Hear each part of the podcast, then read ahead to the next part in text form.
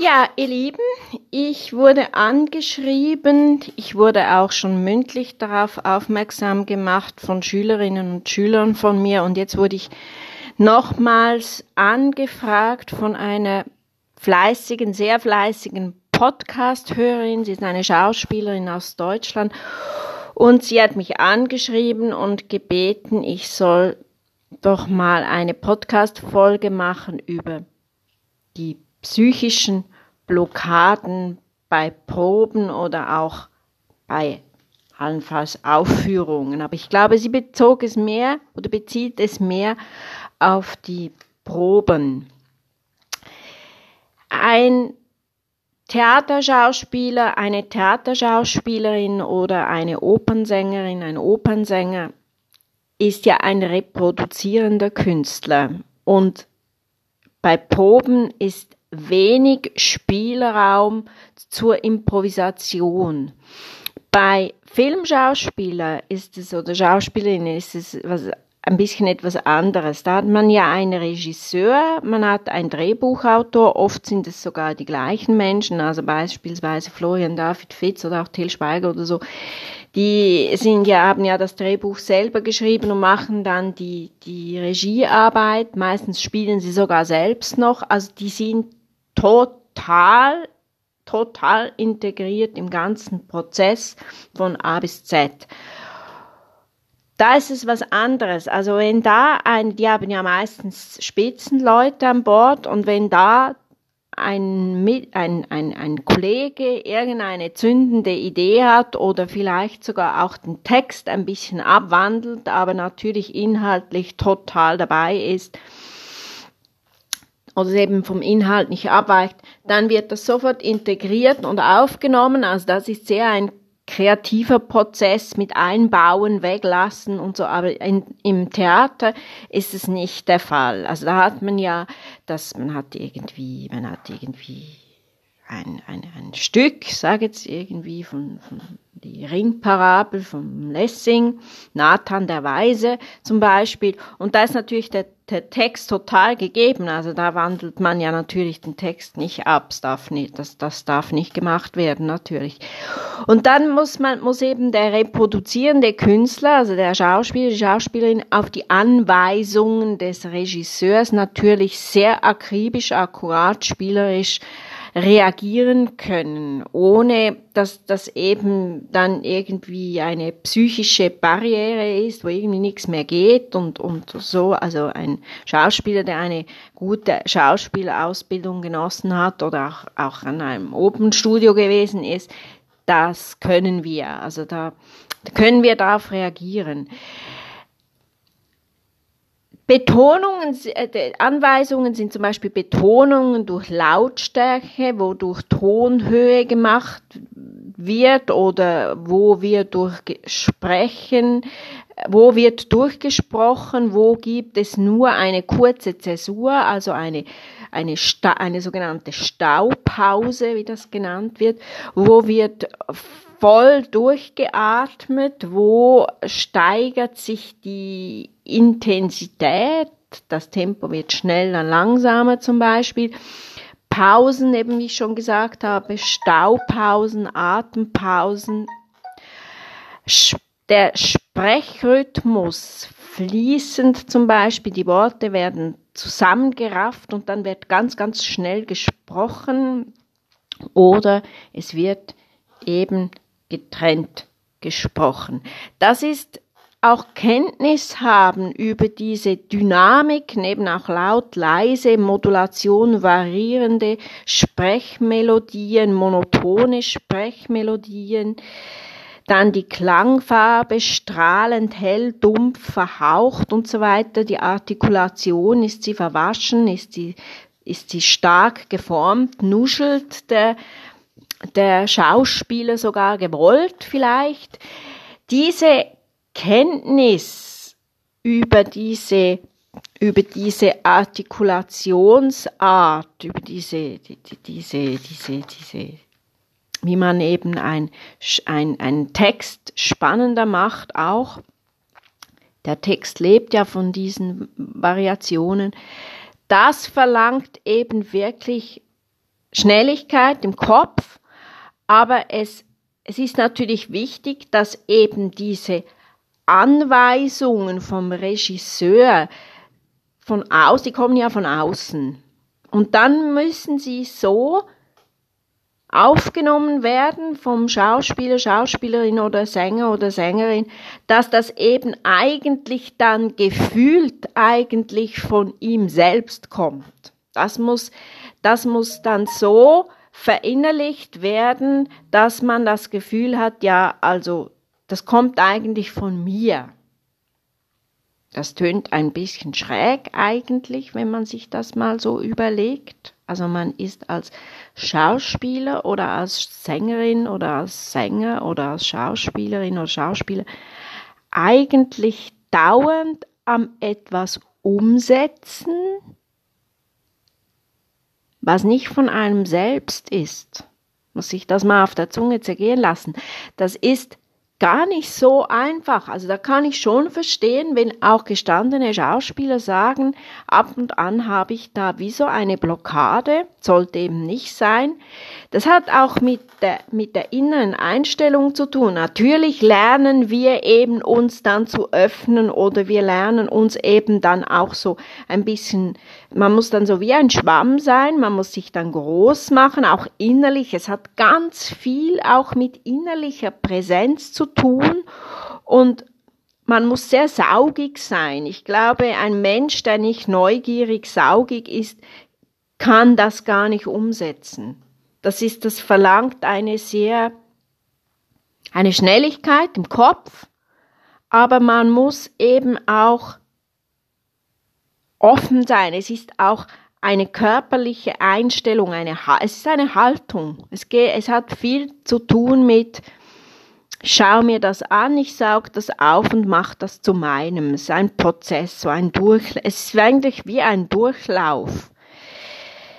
Oder man kann auch den Regisseur eigentlich wie ein Coach ansehen, dass man sagt, ja, der gibt mir körperliche Impulse oder auch Sprachimpulse, dass ich vielleicht einfach aus diesem Text irgendwie noch mehr machen kann. Versucht es mal so.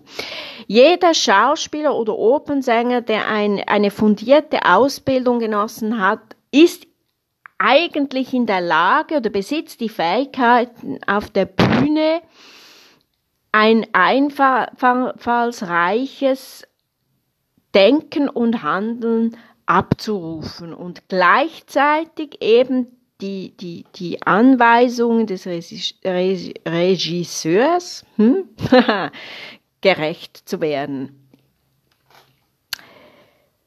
Aber eben, es können so, so Blockaden entstehen, aber ich denke, das hat meistens eben schon so mit der Psyche zu tun, dass man sich da einstellt und sagt, da will ich mich drauf einlassen. Ich kann den Text so gut, ich kann, ich habe mich so mit dem Nathan der Weise, so vom Lessing so auseinandergesetzt, ich habe den Text so verinnerlicht, dass mich die Bewegungen und das Spielen und wann stehe ich an der Rampe und wann gehe ich nach hinten und wo bin ich alleine, wo kommt jemand, dass, dass ich da wirklich total einlassen kann.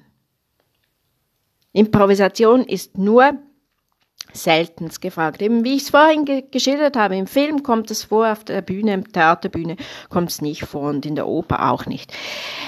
Mehr eben auf dem Filmset als auf der Bühne. Ein Filmregisseur, eben wie ich das vorhin gesagt habe, der lässt Abwandlungen des Textes zu, eben wenn er findet, ja, es ist eben dann ähm, spannend, was da irgendwie noch an Impulsen kommt aber es verlangt von einem Theaterschauspieler eine, eine akribisch genaue, ak akkurat, ein akkurates Lernen, ein repetitives Lernen. Ich habe das schon in der letzten Podcast-Folge gemacht. Die meisten Menschen le lernen wirklich im, in der Repetition, also immer wieder das genau anschauen und dann wiedergeben.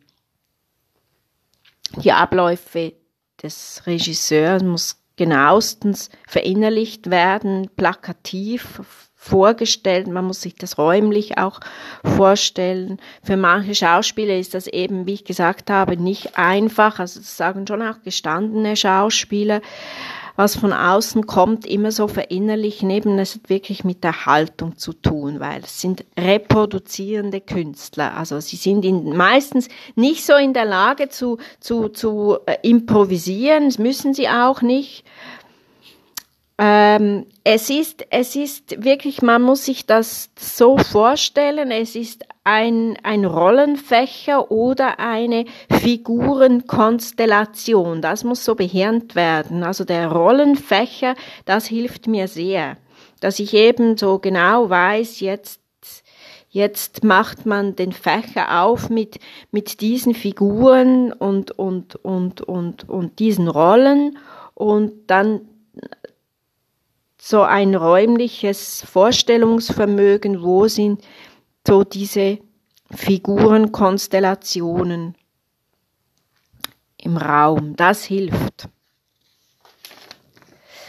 Es braucht sicher ein sehr gutes Erinnerungsvermögen. Also man muss, man hat ja zum Beispiel auch einen Regisseur und dann kommt die Premiere und dann hat man fünf Vorstellungen, dann hat man dazwischen etwas anderes und dann kommt man zurück, weil es wieder eine, eine Wiederaufnahme des Stückes gegeben hat und dann gibt's dann nicht viel Proben. Also der Regisseur ist dann vielleicht ist meistens dann gar nicht da, vielleicht der Regieassistent oder so, das sind dann kurze Proben. Irgendwie, da muss man ganz genau wissen wieder, wo ist was. Und ähm, eben man muss halt dann schon auf diese Anweisungen des Regisseurs oder des Regieassistenten kreativ ideenreich reagieren können. Das ist eben wirklich wichtig. Weil im Schauspiel zum Beispiel hat, hat, ist ja dann nicht der Regisseur da, der dirigiert. Und in der Oper ist ja der Regisseur, der sagt dann auch nicht, wo man hinstehen soll, sondern der Dirigent ist dann da, um die Einsätze zu geben, um das Orchester zusammenzuhalten. Aber man hört ja genau, wo was ist. Also ich habe immer eine auditive Vorstellung auch. Also ich kann mich dann ganz genau auch erinnern, welche Passagen spielt das Orchester und wo bin ich räumlich auch. Also ich habe nun wirklich so, sind e, halt eben wirklich all diese verschiedenen Ebenen, visuell und auditiv. Das ist ja natürlich als Musikerin oder als Musiker ist ja das auch das Faszinierende. Das hat ein Schauspieler oder eine Schauspielerin auch, weil sie muss ja auch auf die Wörter auditiv reagieren. Also jedes Wort, wie ich das vorhin gesagt habe, hat ja eine, eine Dynamik, ein Sprechtempo, langsam, leise, einen Sprechrhythmus von fließend, zusammengerafft oder, oder eben, wie ich das vorhin gesagt habe, getrennt gesprochen das hat ja dann eben schon auch eine Akustik in sich, einen Text, nicht so extrem wie eine Oper, aber es, das ist schon auch vorhanden. Es ist natürlich toll, wenn das Ensemble aufeinander abgestimmt ist, aber es ist nicht immer so. Also man kommt dann wieder zu neuen Kollegen oder vielleicht sind auch nicht ganz die gleichen Kollegen da wie bei der Premiere. Vielleicht ist ein Kollege oder eine Kollegin nicht da, wurde ersetzt oder es spielt jemand anders. Da muss man eben dann schon auch eben schnell sein. dass eben das muss dann schon irgendwie flexibel im Hirn sein, dass man einfach sagt, so und jetzt da, tack. Das hat wirklich eben mit dieser inneren Flexibilität zu tun. Wir haben in der Schule oft so Sprechchöre gemacht. Also wir waren dann da schon Eltern, das war auf Gymnasialstufe, so Sprechchöre, zum Beispiel eben das chorische Sprechen, zum Beispiel die Antigone aus der Antike von Sophokles zum Beispiel, da geht es ja um den Konflikt des neuen thebanischen Herrschers Kreon mit seiner Nichte Antigone. Und das ist so schon auch sehr, sehr, sehr spannend. Also da im Sprechchören, da hat man dann einen Dirigenten. Also das ist schon, das habe ich sehr gerne gemacht. Das fand ich sehr, sehr spannend. Also ja, es ist eben auch gut, wenn jemand, der viel vom Menschen spricht, da eine Ahnung hat von, also dass man sich eben mit der Stimme auseinandersetzt, Stimmbildung macht oder eben auch Schauspielkurse macht oder eben Stimmbildung auch ist ganz, ganz wichtig, ist eben für Menschen, die viel vor, vor anderen Leuten sprechen, ist es sicher nicht verkehrt, wenn man sich mit der Sprache, mit der Stimme, mit der Körperpräsenz, mit der Körpersprache auseinandersetzt. Weil das ist in der Schule, finde ich, ähm, eigentlich ein Manko, außer man, man ist in einer Theater AG oder so, wie ich das war, dann ist es etwas anderes. Wenn man, wenn man viel Theateraufführungen in der Schule gemacht hat, dann ist das einem sehr geläufig. Ich bin seit ganz kleinstem Kind auf der Bühne gestanden, habe schon als kleines Kind kleine Theaterrollen gespielt. Das hat mich sehr geprägt. Das ist, das sollte eigentlich in der Schule wirklich ein Schulfach sein. Oder es soll, sollte eben so mehr AGs geben, dass man eben auch lernt, gut, frei zu sprechen. Vielleicht nur mit ganz, ganz, ganz wenig Stichworten, wie ich das beim Podcast mache, dass ich mir eben ein, ein, etwas vornehme, was ich, über was ich sprechen möchte und dann eben wirklich versuchen, frei zu sprechen aus der Erinnerung. Es kann natürlich sein, dass man sich mal wiederholt oder so, aber das ist ja gerade zum Beispiel jetzt bei diesem Format, meinem Podcast, ist das ja egal. Das soll ja lebendig sein. Ich hoffe, liebe Barbara, Name geändert, ich hoffe, ich konnte da etwas beitragen zu. Ich weiß, dass es sehr viele Schauspielerinnen und Schauspieler hören. Ähm, ja, ich hoffe, es hat inhaltlich gepasst. Ich hoffe, ich konnte deine Frage beantworten. Schreibt mich an, wenn ihr weiterhin Fragen habt. Ich finde das immer spannend. Ich kann auch mal nur fünf Minuten über etwas reden. Jetzt sind es schon wieder eine Viertelstunde. In dem Sinne, bleibt gesund, schreibt mich an, hört fleißig den Podcast, teilt es, liked es, sendet ihn weiter, wenn ihr es spannend findet. In dem Sinne, alles Liebe.